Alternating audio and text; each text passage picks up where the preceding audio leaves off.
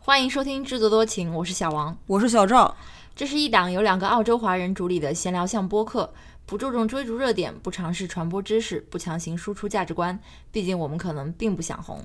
推荐大家使用泛用型播客客户端订阅收听，因为这是第一时间收听我们所有节目完整版本的唯一方法。现在已经可以在苹果 Podcast、Google Podcast、Spotify 等平台搜索订阅我们的节目。如果您习惯使用微信，我们也有同名公众号。我今天把小宇宙 app 删掉了。您现在收听到的是一个在小宇宙上不存在的节目。对， 我就是我，嗯，我必须要承认，我还抱着一丝侥幸，什么侥幸？就是觉得他听完了所有的节目之后，他会保留一些他觉得，嗯，没有任何敏感内容的节目，然后呃，只下架那些他觉得踩线的节目，嗯，然后我就事实，无情的击溃了你。对，我不想再等了，等什么呀？ 等他们听完。 你想过你想过要申诉吗？我其实我是想他，因为你说现在是显示为锁定，对我尝试过登录他们那个所谓的主播后台，然后他说我们的节目是已锁定状态，我可以登进去看到我们的呃所有的关于内容跟听众的部分都已经被锁定了，都是不可见的。不是，我是想说能不能就把它删掉，都不要弄成已锁定，因为如果锁定的话，就是理论上我每一次更新的时候，小宇宙还是会嗯 update 那个 feed，只不过它它是后台会看到，但是它前面不会显示而已，啊，那当然了，因为我们是独立的一对个啊服务器嘛、所以我根本就不想让它接收到，可以吗？ y o u can't do that。我就想它想让它从被锁定变成不存在在小宇宙平台。它现在就是不存在了呀，就是作为任何一个听众，它都不存在。 但对我来说，它还有一个后台啊，还有已锁定啊，我觉得就删干净不行吗？这就是我今天看到一个推特，说是微博，其实你如果要注销你的账号是非常困难的，你还得手持你的身份证，然后拍照片儿什么之类的。去，所以你无法做到所谓的什么呃一键删除微博。这点我必须要赞扬这个小红书，因为 我不小心注册了一个 duplicated account，然后我很容易的就把它删掉了。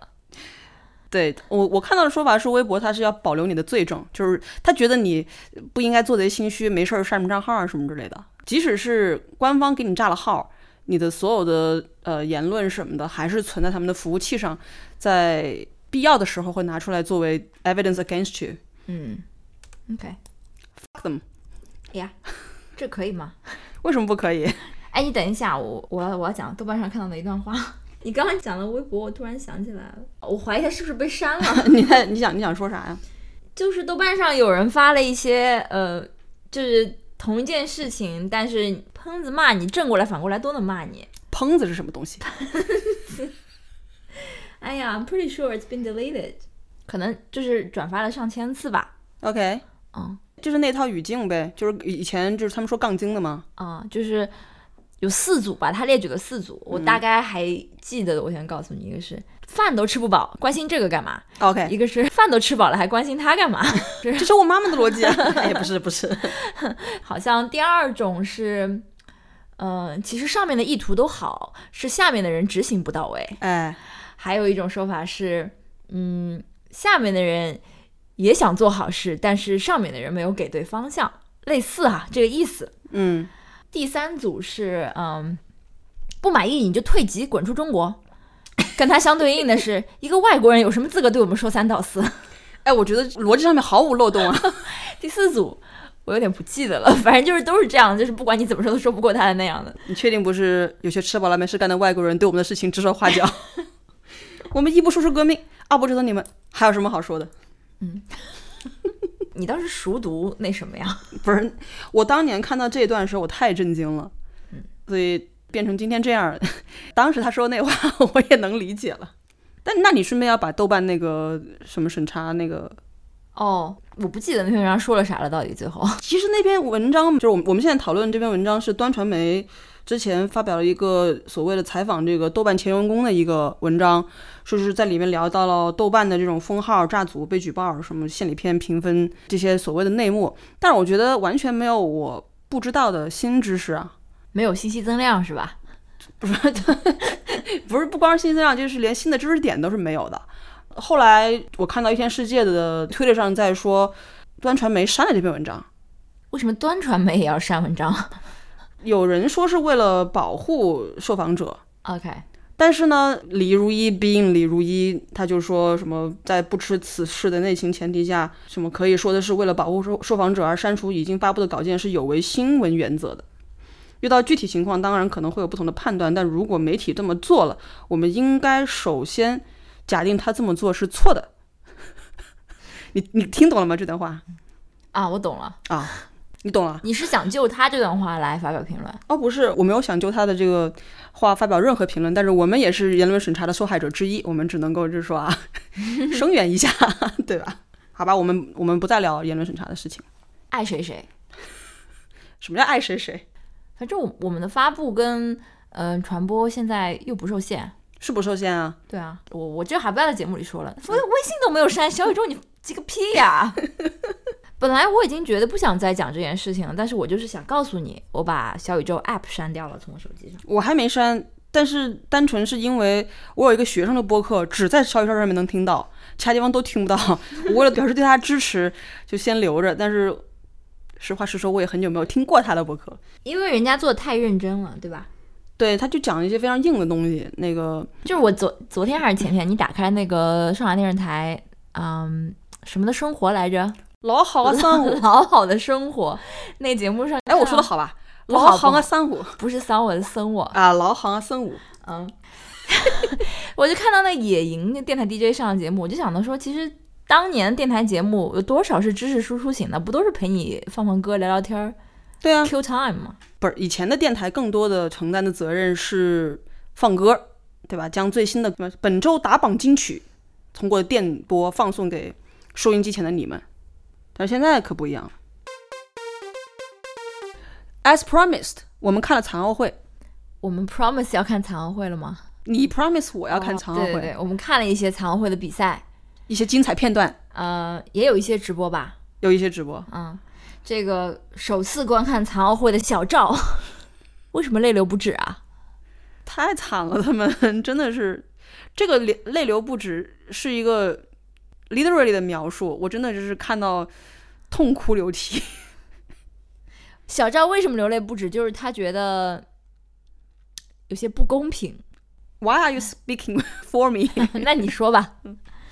哇，我第一次哭的时候是什么来着？我第一次哭的时候好像是因为我看到了一个中国的游泳运动员，他在比赛仰泳，其他的运动员都可以用两个手抓着那个泳池旁边的一个扶手，然后这样仰着掉下去嘛。他是用嘴咬着一根毛巾，然后他两个手都是没有的。嗯，我我当时看到之后，我就哭的不行不行的，就我就觉得他太惨了，然后我觉得太不公平了。哎，讲到这里我又开始就热泪盈眶。就是我之前不知道残奥会的嗯级别分组是这么的细，就包括我们可能还是游泳看的比较多吧，它有十四个级别。虽然它这个分组号称是根据残疾程度来分的，但是有的时候在游泳比赛当中，我们经常看到说，哎，这四到五道的这个人看起来他就是似乎没四肢有健全，对，没有什么问没有什么问题，但你是凭什么参加残奥会？啊八到 这样说不好吧？ 但是八到七到有些选手就是，嗯，四肢有非常明显的残缺，或者是他整个身体的长度，也可能因为他腿部残疾，所以他身长就是那个四道的运动员的一半，所以理所当然他就游得非常慢，嗯然后还非常非常奋力的游着，然后就觉对啊得说，同一场比赛里面怎么会有这种身体条件差这么多，就觉对得啊，好为他们揪心啊。而且我还问过小王，如果你是聋哑人的话，你可不可以参加残奥会？因为我觉得聋哑这件事情对运动没有任何影响啊。答案是哦，我知道了，他听不到枪响。他们游泳的时候会有那个棒子敲他们的。 答案是不可以，聋哑运动员不是残奥会的， 就是聋哑运动员不是残疾人，不可以参加残奥会。那聋哑人怎么办呢？他如果也想练体育的话，也许有一些别的运动会吧，比如。不知道。好吧，嗯、所以小王要不介绍一下残奥会是怎么分组的呀？为什么四肢健全的人可以跟少了两条腿或者少两只手的人一起游泳啊？而且我还在那个乒乓球运动中，我还看到有一个中国运动员，他是一条腿没有了，他拄着拐， 跟一个四肢健全的人打乒乓球，这也可以，真的可以啊！就它不同的项目的分组是不一样的。然后游泳它好像是分了一到十四，它后面的那个数字是数字越大，它跟正常人越接近。嗯，十四应该是智力残疾，然后哦嗯十一到十三是身体残疾。身体残疾里面包括了这个四肢残疾，也包括视障，就有一些可能是近乎盲人。所以我们看到的那个比赛，其实是因为那个四道或者五道那个人，他是可能哈是几乎看不见， 能装吗？肯定不能啊。瞎子阿炳在你面前，你也不知道他是瞎子呀。还有一些，比如说是嗯、呃脑瘫或者怎么样的，就是你 OK 看起来四肢是哦，比较脑瘫那个正我常记得，对对对对对对，然后他们呃，并不一定是说脑瘫只会跟脑瘫在一组，或者说视障只跟视障在一组，他们是评估你的残疾对你的运动成绩的影响，然后根据这个数值来分组，所以才会看到说有的是嗯、身体残疾非常明显，和一些看起来如果你不仔细看的话不会发现他是残疾人的这样的人在同一组里面。 OK，还有一些运动员他只不过是长短腿而已，你然是后说乒乓球那 个吗？他那他可能他就只是不过他是的长分短组腿就是跟那些跟请他问一乒乓样球残疾比较轻微的人一起来比赛，我其实我认为像长短腿这样的残疾，他们应该就在奥运会中单独有一组， 他们不应该参加残奥会，对不对？嗯像我之前我们看乒乓球的时候，有一有一选手拿嘴叼着拍子打，嗯，那你长长短腿跟人家叼着拍子那能问打到一题是起吗标？着拍子跟长短腿不是一组的，他们好像也是一样。这也是为什么残奥会的金牌数这么多。 最后中国可能拿了有近一百块金牌，我不知道啊，没有去查。嗯，而我们这次还非常 饶有兴致的观看了几场这个呃没有几场几片段残奥会的乒乓球比赛，代表澳洲队参赛的这个两位来是自连英文都说不利索的河北人。两位来自中国的女将，她们两个人就是这个残奥周期才移民澳洲的，嗯，嗯，其中一位还不怎么会说英文，所以。嗯完全不会说，七台在采访的时候，还有是由他的队友在给他做这个 他队友中英英文文也的不怎么样。中英文的嗯这个交互传译吧。对，无论期待问什么，他们都会说 Yeah, we are very happy. That's very good. 我今天一时就是忘记了 Dylan Alcott 这个人是参加残奥会的。谁 Dylan 呀 Alcott 就是澳洲那个非常有名的残疾人打网球，他拿过所有四大满贯的哦这个男单的金牌，嗯然后他今年实现了金满贯，就是他拿了四大满贯的， 嗯，残疾人网球男子单打冠军，加上残奥会男子单打金牌，Golden Slam， OK，就是在正常人的世界中，没有人做到这一点，对，是吗没有人做到这一点， OK，嗯。嗯，所以，嗯，有没有可能是因为他轮椅比较好？他轮椅是很好， 他他十八岁的时候代表澳洲残疾男子篮球队参加了北京残奥会，好，然后他从男子这个篮球队退役之后，就开始了这个网球事业。嗯，所以如果没有看过残奥会的同学，我觉得你们可以看一看，真的代表了体育精神。对，你要是不热爱，你为什么参加这个运动？或者说，你是靠这个运动来帮助你找回，不是找回吧，就是一个是信心吧，一个是一些追求吧。我觉得残奥会的有些项目啊，它完全是考察你的设备好不好。像我们在看那个田径、看短跑的时候，啊、他们大家都穿的那钢腿儿，就是钢腿儿跑的比那人正常的双腿儿还快。比我跑得快吧？你的意思是说？不是，他们那组的有人是正常双腿儿的，哦，对对对，对吧肯定也有残疾啊。然后不有那他为种什么参加残两奥两会条腿，可能是视视障障 吧，不是两条腿都是钢腿的人，他就是可以借助这种高科技，嗯而且我发现他们都是那种第一世界的人，什么英国、美国，他们才有钱去买那种好的那种钢腿儿，对吗？ 这种第三世界的人，因为他没有这样的设备，你就跑不快。而且我想了想，确实你装钢腿的人就是应该比正常腿的人跑得快，因为他比你两两条腿要轻，你要克服的地心引力就小，不是吗？这谬是你论的感觉。你要是去问问我最近刚装上假牙的我父亲，他就会告诉你，并不是这样的。 他宁可用 他残存的几颗真牙。用假牙咬食、咀嚼，还是需要很长时间去适应。 他还没适应嘛，人家这个练奥练奥运的他不一样，嗯，对不对？还有就是我发现，在中文世界当中，嗯，台湾人对于这个 Paralympics 的翻译和这个中国大陆或者是什么新加坡之类是不一样，他们不叫残奥，他们是觉得“残”这个字很侮辱人，对吗？他们叫帕奥会，就是 Paralympics 的 Paralympics 音译。嗯嗯但是 “para” 不就是 “paralyze” 吗？就是瘫痪的意其思实吗？嗯，其实是这样的，就 Paralympics 这个词儿刚刚有的时候，它表达的确实是双腿残疾的意思。那但是现在视障人士也可以参加了，对，但是随着他们这个参赛资格放宽，就不长再短腿仅的人也限可以于双腿残疾我运真动的员好之介后意长短腿这件事情。 他们这个奥组委把他们的这个名字重新定义了。嗯，他说这个 para 不是呃 paralytic 或者 paralyzed，是 parallel 平行，就是跟正常人一样的平行于普通运动员的这个 Olympics 叫 Paralympics。哦，含金量是一样的。对，那有请长短腿的运动员去参加普通奥运会。对不起啊，如果就是我们听众中不幸有长短腿的，我向你道歉。但我真的觉得有点不公平，人家两什么两只手都没有了，你跟人比确实是有点过分啊。嗯，呃，最近正好是九幺幺二十周年季，所以我们集中的观看了许多今年推出的九幺幺主题的纪录片。大概提前七天还是提前十天就开始各种了吧？对，然后我其实不知道国内的宣传的是怎么样了，但是我觉得在整个这个英文媒体中，因为今年二十年这个事情，它其实还是有非常的人在谈论这个事情。我记得九幺幺当天，澳洲区的 iTunes 就是苹果的这个 Podcast 上，它就出了一个播单，一个 list 上面全都是跟九幺幺有关的不同的台做的嗯内容。我们最近看了的几部纪录片都是今年的新片吧？对，一部是那个呃 Netflix 的《Turning Point》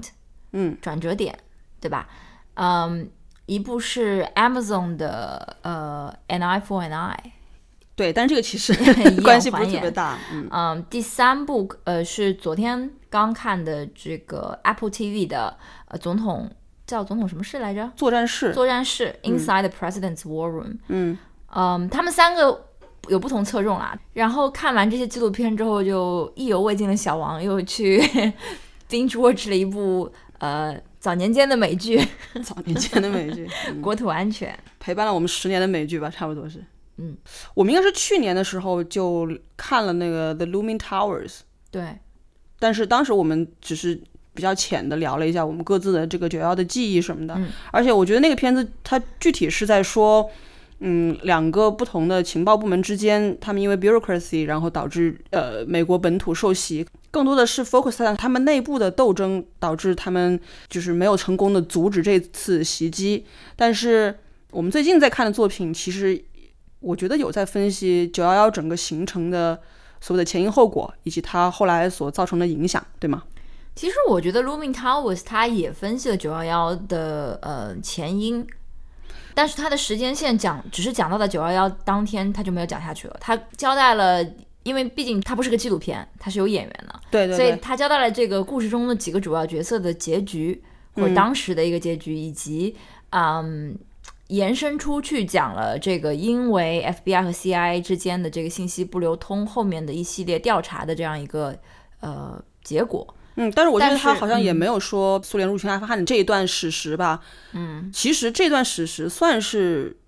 整个反恐战争的所有的这个导火索，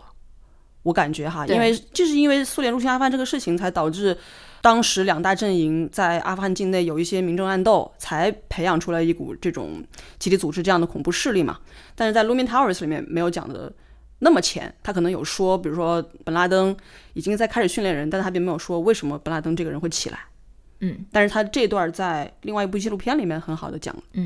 Turning Point 就是刚刚小赵说的，他把九幺幺的前因后果以及过去二十年的阿富汗战争都给你讲了，一共是六集吧，我记得是这样一个 mini series。好像是五集，然后 Amazon 的 An Eye for an Eye 就讲的是九幺幺的一个衍生故事，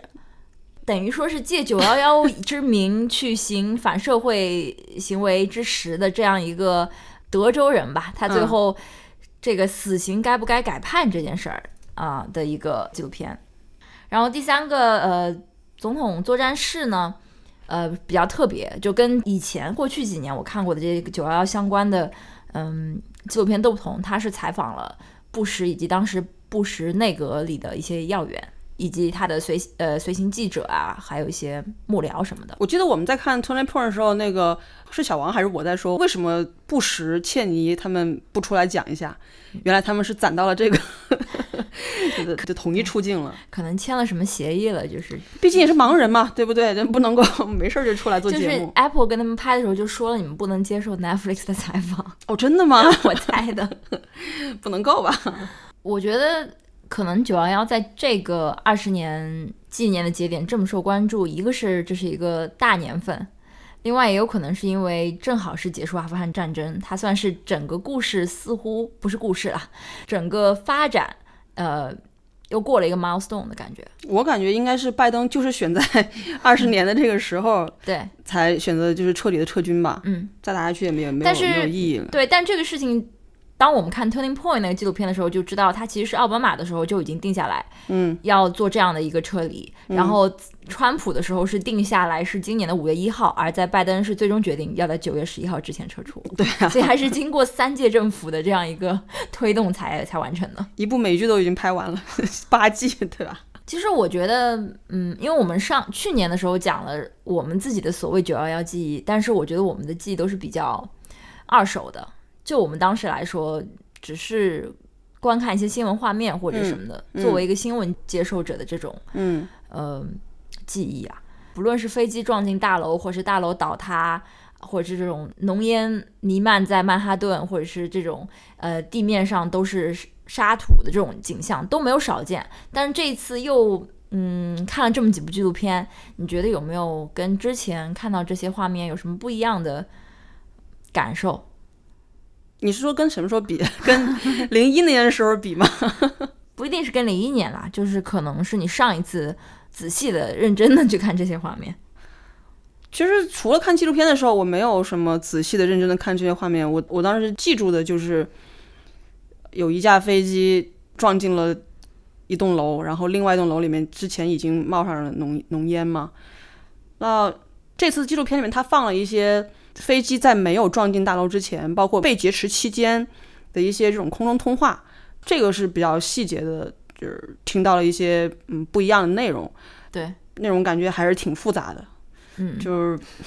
因为其实我觉得好像那里面空乘人员他们都显得好淡定啊，比我想象中要淡定的多。对，就他们一点儿也不慌，就好像是就像我跟你聊天说说，哎，我们这飞机现在被人劫持了啊，啊，比如然后你那个你就跟我说，哦，是吗？川贝考就说：“你怎么知道是被劫持了？”然后对啊，就就是如果换了我的话，我肯定是惊慌失措啊。 而且在那个 Inside the President's War Room 里面，他其实有说到，在那个七十七号吧，还是九十三号，七十七号撞五角大楼的，撞撞五角大楼的那个航班里面，有一个人是美国的名人，算是对吧？嗯也是美国当时司法部副部长的妻子，他跟布什他们全都认识。嗯，然后 我就觉得说，哦，有原来有一个像罗京这样的人物，不是李瑞英吧？有有一个像李瑞英这样的人物在这场惨剧中丧生了。嗯，我是觉得比较嗯、新的感受吧，就是因为九幺幺这件事情，或者是现在的回想，大家都知道它是恐怖袭击，但是纪录片里反映的有一些细节是在大家还没有看到第二架飞机撞击嗯、世贸中心第二个大楼的时候，那段时间呃有一些困惑，有一些疑问，有人觉得这。也没有很，所有人也不是说都看到了那个飞机撞进大楼那一瞬，嗯只是知道有飞机撞上了大楼，大家可能还怀有一种侥幸吧，说它是事故，或对者是小型的这种螺旋桨飞机撞上了大楼。布什就是这样说的呀，对他他说他就觉得哦，肯定是飞 It's 行 an 员 accident 嗯对犯了什么错误，然后撞到楼里面，就是飞机撞到楼里面，那肯定是飞行员就是傻逼呗。 只有到第二架飞机撞上楼的时候，大家才意识到这是 att- attack。而且我不知道我记忆是是是不是有错误，我发现第一架飞机撞到楼里面是没有现场的画面的，就是我们看到的第一个镜头是、是有一个记者去可能去采访路人，然后他的摄像机放在地上，忽然一下后面就发生了那种嗯猛烈的叫声，他才把摄像机从地上给提起来，这好像在 Turning Point 里面是嗯，一个镜头。对，第很一有可能。对，第第一架进去的时候是没有拍到的，而第二架飞机是在第一架飞机进去之后的，大概过了得有很长一段时间，嗯，三四十分钟，等于是他向全美国现场直播了这架飞机撞进去。对，因为第一架飞机撞进去之后，才有新闻媒体的现场报道。对啊，对，所以这就相当于是在虚构的美剧《Homeland》里面有一个情节，就是呃，Vice President 和那个 Congressman 要欢迎从海外撤军回来的那些人，然后这个时候恐怖分子就放出风来说，他们要在这个现场来发动爆炸，然后把这些人全部炸死，他们就想要在就是向全世界直播这个。爆炸的画面，我觉得就跟刚刚那个，就是嗯说那个撞飞机是一样的。对，而且我之前也没有看过那个布什当时的，就是在九幺幺发生的当下，在佛罗里达那个小学，啊，是吗？哦这个我之前没有看过这个镜头，因为 OK 纪录片里讲的很细，就是他上去和小学生读课文的时候，他只知道有一架飞机撞了楼，嗯然后等到他的这个幕僚长上去在他耳边耳语了几句，跟他说 “America is under attack”，嗯，然后他那个微妙的表情，这是我第一次看到 OK 这一段，就是他又要在这些小朋友面前装作好像若无其事，若无你也其不想事吓到他们。对，但是心里是很复杂的那个那个神 嗯这情。是非常著名的一个画面。我记得我之前看的时候，批评他的人就在说，他当时表现就像一个 moron 一样，嗯就是 America is under attack，但是你还在这个地方，就是好 像就是就 smile，是不不知道该 干什么，就是说好像我现在还要把这嗯个我的政治表演给继续下去。当然了，看到布什的自我辩解的话，嗯，我也能够理解他当嗯时如果马上噌的就站起来说， 我们我们到耳袭击了，可能对小朋友确实也是不好。对，嗯嗯，Inside the President's War Room 蛮有意思的是，我从来没有去从这个角度想过，因为呃就还是回到刚刚。前面那个结论，我们知道九幺幺发生了什么，一共四架飞机分别撞了哪里。但是，呃，《总统作战室》这个纪录片讲的就是在当时大家对于这场袭击还有很多不确定性的时候，嗯、他们的安保部门肯定是默认总统是会一个潜在的袭击目标之一，然后怎么样安全的护送总统 到一个这个，不管是回回到华盛顿，还是去到一个安全的地方，但是又要呃让他可以对国民发表讲话，这这些安排是我以前没有想过，也没有看到过有人去去讲这一段故事。对，没错，而且确实，我们作为这种事后才知道，这人是知道有四架飞机袭击了美国。嗯，可是你当时你是不知道 一共有多少次袭击的，因为一个飞机撞进楼里之后，撞进了第二个飞机，然后还有一架飞机撞了乌来大楼，还有一个飞机在田里摔了，而且他们已经准备把那飞机打下来了，不是吗？。对，所以那一天应该是所有的美国人都处于一种就是惊弓之鸟的状态，嗯你也不知道在哪个地方会发生一次什什么样的袭击，你会不会或者你的你的家人会不会在里面？对对，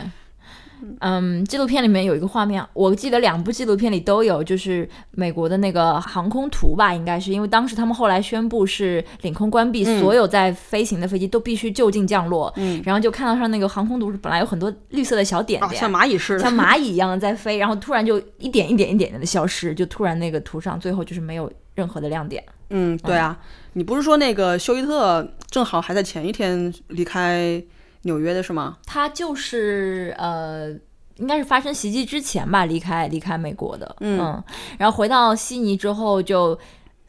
马上来了联邦警察，就对他们每个人都进行。嗯，interview 问他们离开纽约的时候有没有观察到什么异样或者嗯怎样的？在一一年的时候，也九幺幺十周年的时候，呃，《Conversations》里的 Richard Feidler 他跟澳洲前总理 John Howard 的一次对谈。John Howard 他当时是澳洲的总理，然后他在九幺当天正好是在华盛顿，他就回顾了自己在华盛顿当天的见闻吧。其实霍华德那天他全家都在华盛顿，然后他儿子还跟着特勤人一起去游览纽约的那个就是街头的这种景象，你知道吗？所以他当时第一反应就是说不知道自己儿子在哪儿，然后那他是被保护到什么安全的地方去了吗？啊有啊，嗯 他本来等着布什接见他，嗯，在发生这个事情，他知道布什肯定不会见自己了， 所以他就第二天为了表示澳洲的这个态度吧，嗯，他就去了可能是类似国会还是什么样的地方，然后就是说啊，代表澳洲人民来向美国人民表示哀悼。哀悼啊嗯什么之类的，然后说我们一定会站在这个美国的一边，支持他们来进行这个 retaliation。后来说，就所有的 commercial flights 全部都停掉了，然后他就没有飞机回澳洲了。最后说是美国的可能是军方什么的派一架飞机把他送到夏威夷，他才从夏威夷再坐飞机回到澳洲来的。嗯，就你刚刚讲到说，他知道布什肯定不会接见他了，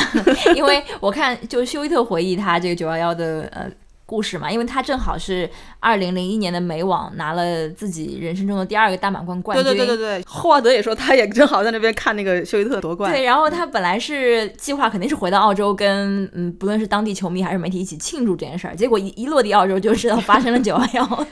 然后就没有什么 celebration。对对对对对，哦，我再说个，我是在豆瓣上看到，嗯，有林转发的一个豆瓣日记，那个人也是当天乘坐的是从东京飞往纽约的飞机，然后哦 OK 飞到大太平洋上空的时候，机长告诉他们他们要折返回去， 因为美国领空关闭了。嗯，因为他是从中国出发去美国，在东京转机的，然后最后他回到中国之后，有两个月都没有去成美国，就最后十一月份才才去了美国。嗯，嗯，说起来，澳洲的 ABC 有一个节目叫 Real Vision，那个播客里面提到说，为什么说911对于整个航空事业都产生了重大的影响？因为在2001年之前，根本就没有那么严格的安检。嗯见你是可以把像瑞士军刀这样的小型刀具带上飞机的。这也是为什么恐怖分子可以去有对啊随机的工具嘛？对啊，在911之前，所有的人你没有机票，你也可以一直到登机口。嗯 在那之后，你进安检之前，你就要跟你的所有家人都要告别啊，什么之类的。嗯对，我在零一年之前我没坐过飞机，我不知道小王之前坐过飞机没有啊？嗯，肯定是没有坐过国际航班，嗯就是。因为我觉得在在中国国内坐飞机一直是一件安检各方面还比较严格的事情，包括就是说你呃没有登机牌不能进去候机的区域，嗯，无论你做的是国际还是国内，在中国的话，你都是这样子的。但是我来了澳洲之后，就发现这里坐国内航班那个安检就跟坐公交车似的，就对，你送机可以送到登机口，对根本就也没有人，呃除了会检查你现在会检查你包里的东西啦，嗯但液体在坐国内航班也是没有关系的。嗯但是我后来开始就是去旅行，去欧洲、去美国的时候，就会发现他们那边的安检跟澳洲的比，就特别特别的严格，然后就是什么脱皮带、脱鞋子什么的。我然后我就一方面是觉得有点烦。嗯，但另外一方面又觉得还比较安心，因为知道那些国家，比如说第一次好像出远门是去了西班牙吧，觉得说哦，还有这种埃塔这种恐怖组织活跃的国家，它也许是应该要呃 extra on alert。对啊。嗯，哎，你听说过九幺当天说是有犹太人的组织给所有的犹太人发手机短信，说不要去上班儿。没有，然后我之前提到那个播客里面，他嗯就提到了关于九幺的一些谣言，然后所谓的这个阴谋论就有这一点。我想说，犹太人为什么要帮助阿拉伯人呢？哎，还有就是，我记得你你之前有跟我说，是不是也是这个播客里面的？就是你说，嗯，世贸中心其实除了那个北北塔跟南塔之外，还有第三幢楼它也倒了，但是它没有遭遇飞机的撞击，也倒了，嗯，嗯所以被认为是嗯阴谋论的一个重要对佐证。对，这个里面的阴谋论讲的是为什么这个这个楼里面有什么证据是所谓就美国政府要去 cover up 的？不是说有什么所谓的开发，它就是这个阴谋论本身是说这三栋楼都是美国政府就是叫人炸掉的，嗯就是这飞机你撞进去之后，其实一开始那两栋楼都没有倒嘛，嗯，他们可能认为就是说，那你现在就是说你要把这楼给拆掉之后，才能够引起足够大的影响力，然后让大家就记住这个惨烈的画面。哦，是这个意思。嗯，我还有听到的一个阴谋论是，嗯，我我刚在看那个《The Atlantic》的一篇文章，它其实讲的是一个，嗯，九幺幺受害家庭吧，就他们儿子，呃，在这个九幺幺当中丧生了，然后他们一个就父亲母亲就过去二十年怎么 grieve 的一个一个故事，嗯，然后。父亲母亲是完全不同的风格，然后他老父亲就是坚定的九幺幺的阴谋论支持者，嗯，因为他从知道了他儿子的这个尸检报告之后，他就不再相信，嗯，他就觉得那个尸检报告是他儿子的人的整个正面就是被炸毁了，脸也没有了，然后右手臂也没有，但是他的背面是完好的，就是尸检报告。他儿子是怎么死的？他儿子是在现场被，嗯，他是坐飞机里面吗？不是不是，他是在楼里，在楼里面的一个员工。嗯，他那天正好要去楼里开一个会，他不是那个楼里的员工，八点半到那儿开会，然后开完会他就正好是应该要走的，然后在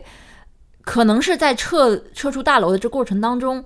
被呃或者是被这种飞机的 debris 击到或者怎么样，之前的那个他们猜想都是这样的。但是，一直到他去看了尸检报告，他觉得读起来那个尸检报告的意思，就好像他儿子走进了一个房间，然后那个里边有个爆炸物发生了爆炸，这样才会导致他觉得是正面全部炸没了，而背后却是完好的这种尸体的状况。嗯所以他就一直，然后就从这个出发点，他就去找答案了。然后就有人说，有有几个这种嗯阴谋论吧，一个是说他们里面要 cover 一些关于伊拉克战争的一些什么东西，那个时候不是还没有伊拉克战争吗？那他觉得可能是两伊战争的哦，海湾战争的海湾那战个争伊的拉那克个战事争情，OK，还有一个说法是什么，在北楼还是南楼的二十三楼里面有一个关于美国在当时二战的时候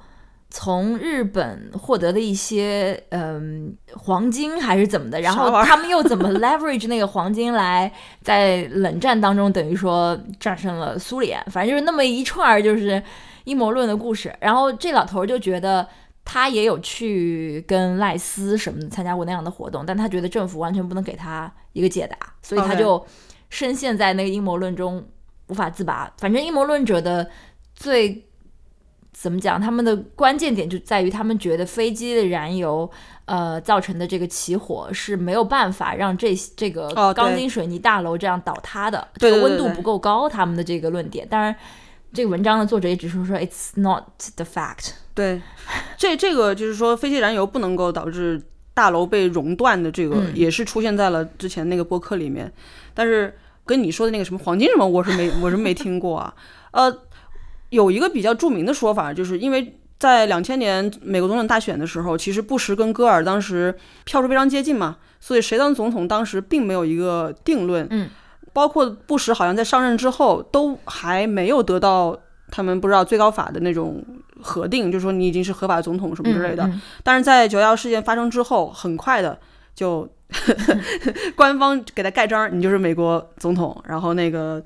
又签署了一系列的法案嘛，我们知道就是包括对美国人进行监视啊什么之类的。所以阴谋论者就认为这是支持不实的人。就是在嗯策划了这一切，包括这个飞机撞 进去。但我觉得这也太夸张了吧？是，那你阴谋论牺那肯牲定三千个人的生命，就是为了就是 validate 他一个总统，哎，那我觉得这个代价不是很大哦，就是在美国、哎，而且三千个人的这个统计，我那天不是在问你吗？我说、说三死了三千人吧，嗯就是还没到三千，两千九百两。千九百多，对嗯，这些人里面，如果你刨去四架飞机上面坐的人的话，你其实好像没有死多少人。就楼里的人不是特别的多，因为有些撤出来了，然后对啊还比较早那个时间，嗯，对啊，那你理论上你发生了这么大的就没有没有死那么多人嘛，这个嗯感觉。然后如果这用三三千条人命能够换一个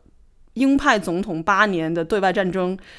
这个在很多阴谋论者的眼里都是成立的，因为打仗它会让非常多的人获益。嗯，对，这边。嗯，其实好像还有一个统计数据，就是九幺幺的这个受死难者死难死难人数是三千人嘛，但是那个阿富汗战争是上万，不止上万只吧，是上就万两吗三万吧，对啊，就是牺牲的人。他们光是这种被误炸的这些平民啊什么的，我觉得我们其实已经，嗯，上一年讲 Looming Tower 的时候，我们还讲了当时国内对于九幺幺的一些，嗯，还分成那种所谓幸灾乐祸派啊和一个对同情派。但是我觉得我们这次就 move over 这个 topic。九幺幺发生之后，嗯，当然平民的丧生什么，这些都是很值得同情的。但是后来就是包括看 Turning Point 那个纪录片，是有非常详细的描述，呃，国会去讨论要不要授予总统发动战争的权利，以及这个发动战争的权利是不是会被呃限制在。仅仅作为对九幺幺事件的一个打击报复，还是说可以以这个理由，嗯，去呃怎么讲？不能说无限吧，但是就是比较不受加强国总会统集权。不受国会管控的去扩大这个战争的范围跟跟时长。嗯嗯，当时纪录片里是讲整个国会的呃众参两院吧，只有就一一票位嗯一票反对票。就是一那个黑人的那个女对女女议员员，嗯，对，而且他说他嗯发表了这个呃反对意见之后，是收到了数以万计的死死亡威威。胁，有人给他递刀片儿。嗯嗯，但是说句实在话，嗯、他可能有理，但是他当时的那个反对票，可能确实是不合时宜。像我这样一个比较嗯 cynical 的人，我会认为他可能也是有自己的政治作秀的 agenda 在里面。就是很多很多事件发生出来之后，都会有人跳出来理中客嘛。对，但是二十年后你再回头看，确实美国在阿富汗这个作战的时间是太长了呀。是太长了呀。嗯，但是如果当时他们就有一个，比如说你可以发动这场战争，但是你有一个目标，你达成了之后你就要 走。你你知道当时布什说过什么样的话吗？他说我们的这场战争会从 Al Qaeda 开始，但我们不会在 Al Qaeda 结束。我们会要将所有的这些恐怖分子全部都就是就是 find you，然后要 要把你就是就是让你接受这个法律的这个制裁。那他当时说这个话的意思就是说，只要恐怖分子不死绝，我们就不会停手。当然，他说这句话到今天也没有实现， 因为恐怖分子依然没有死绝，而且某种意义上来讲，正是因为美国的反恐战争，才导致恐怖分子就是野火烧不尽，春风吹又生。对，本拉登含笑九泉。因为就是那种互相的报复，就是你轰炸我，于是我也要报复你，对，然后这样就冤冤相报何时了的感觉。嗯对啊，这是两个文明的战争吧？有可能。有没有有没有第二种可能性？就是如果当时呃没有发动阿富汗战争，或者说发动阿富汗战争但没有恋战，嗯、有没有今有没有可能今天今时今日阿富汗不是现在的这个样子，或者说反恐的局面会不同？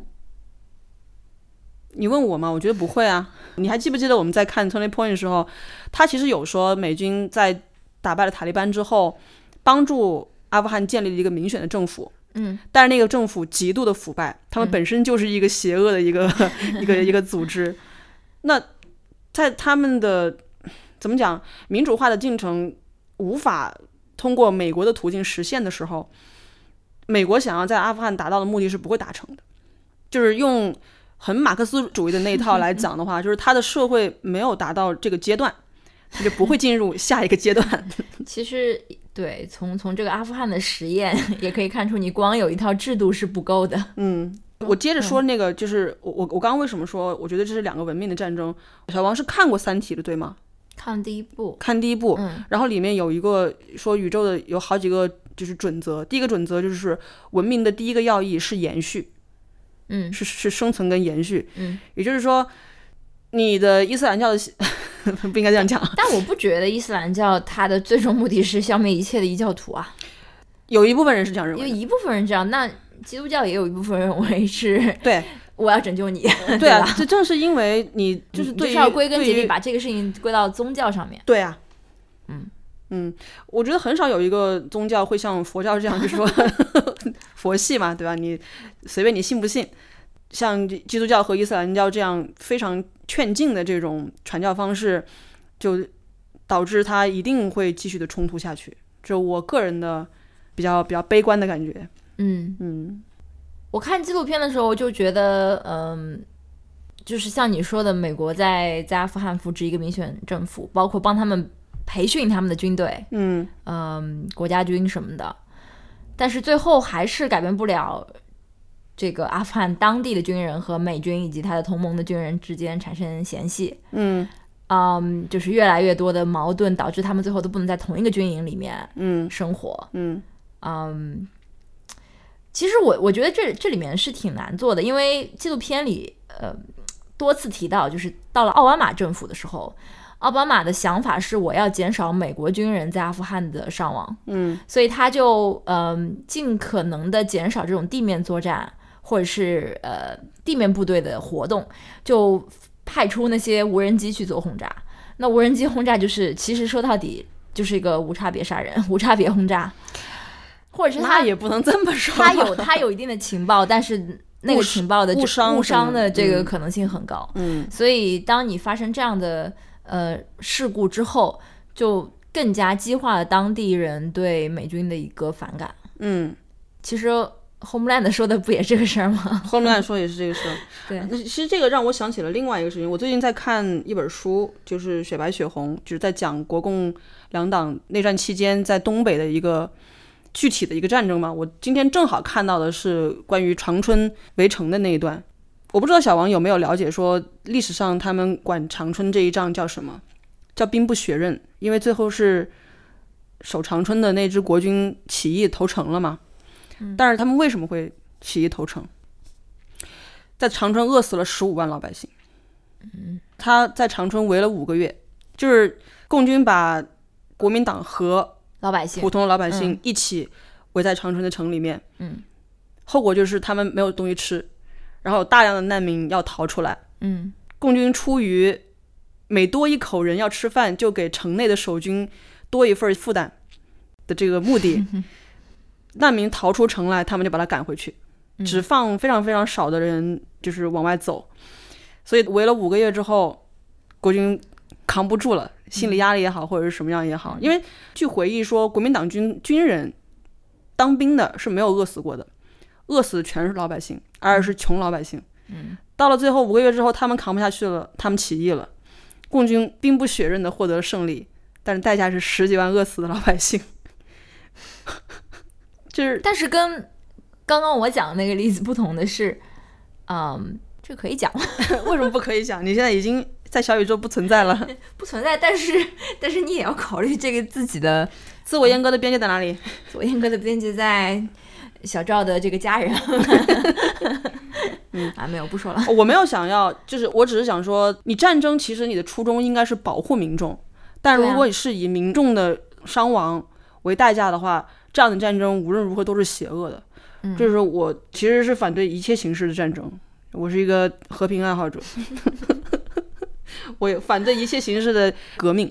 嗯，革命在我这里是个贬义词。我看了刚刚那篇，就是我前面讲这个《The Atlantic》上面的文章，他讲到很多九幺幺受害者家属在后来都去加入了那种什么 peace groups，就反对阿富汗战争的那种。嗯，可能他们觉得无论如何，他们的家人都已经不在世上了。嗯，就是为什么要去造成更多的人去经历同样的痛苦呢？但是作为一个当时的最高指挥官，对吧？用布什本人的话说，嗯你很难不去做这样的表态。对，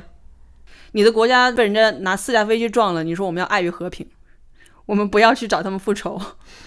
你这总统马上就会被弄下来，不是吗对？而且作为一个普通人，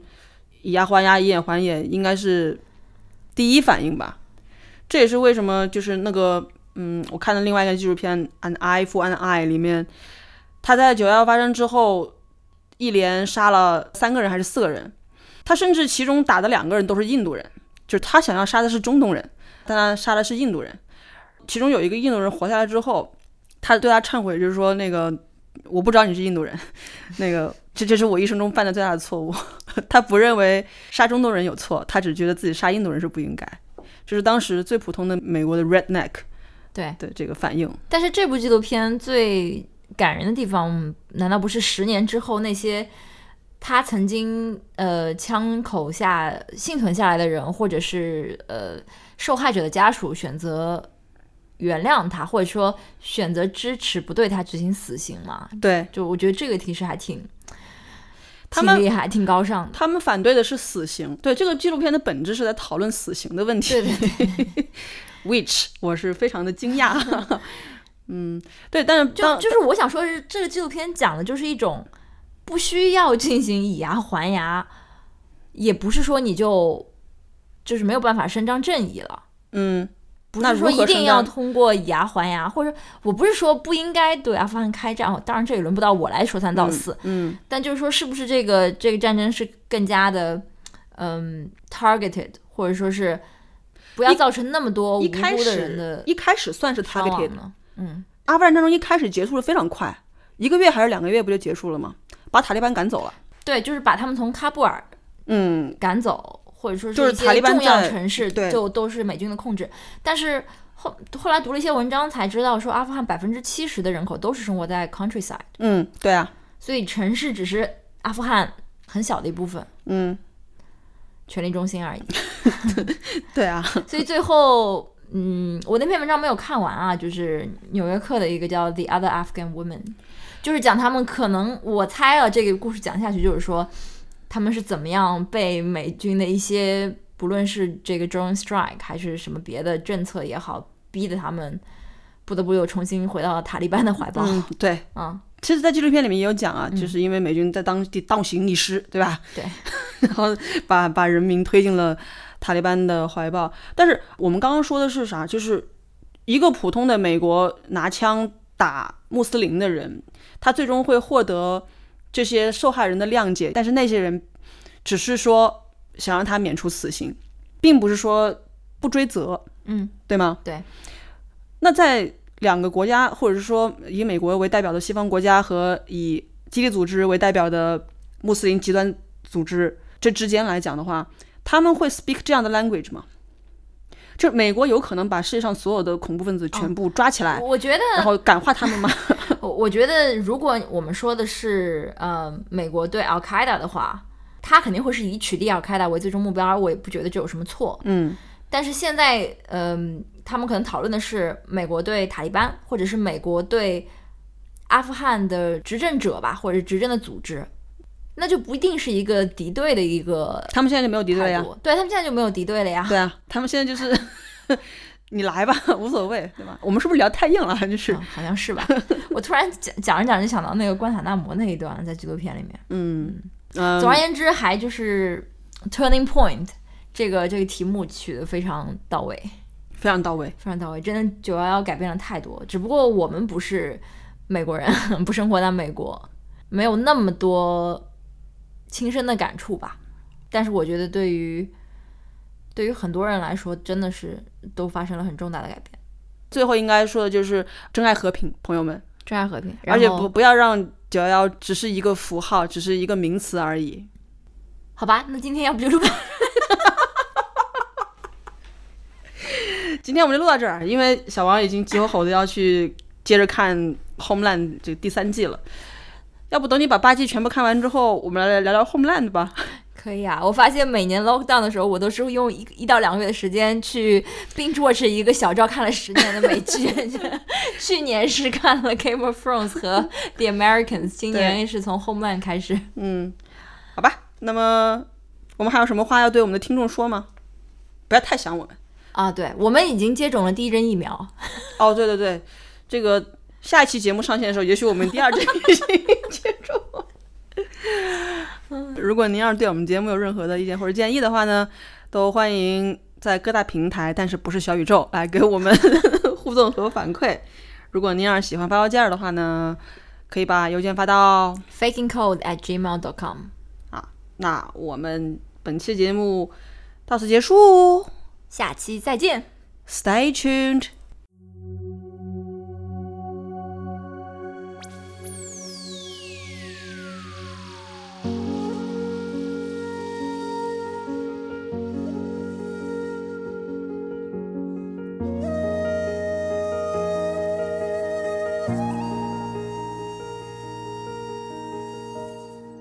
我们也是被小宇宙取缔的非法组织，对吗？快点录完，我还要去看那个《Homeland》第我三集知。道， 我也不想录这么久，讲那么多干嘛啊？真是啊，还录吗？后面嗯，现在多少分钟了？哎，别录那么久了，我觉得以后我们就每次就要做的就是不要太长，对啊，四十分钟可以了。可以了，残奥会还讲不讲？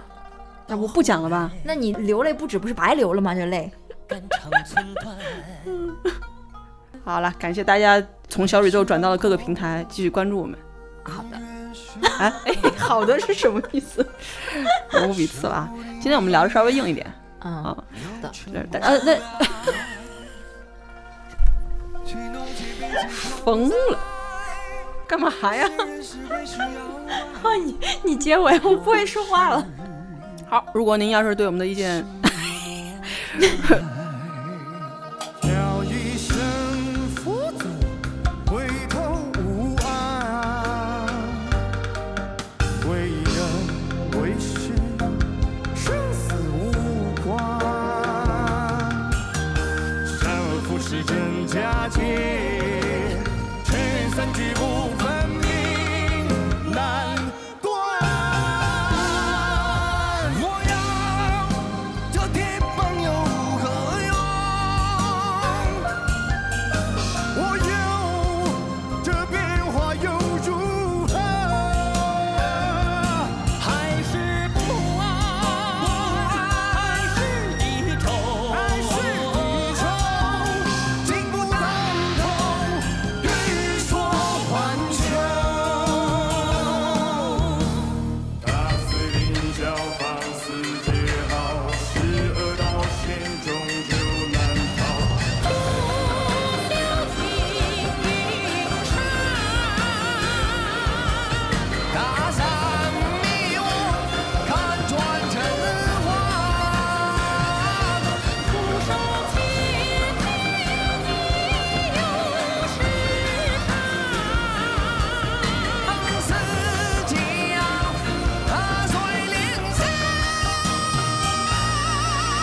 Eh.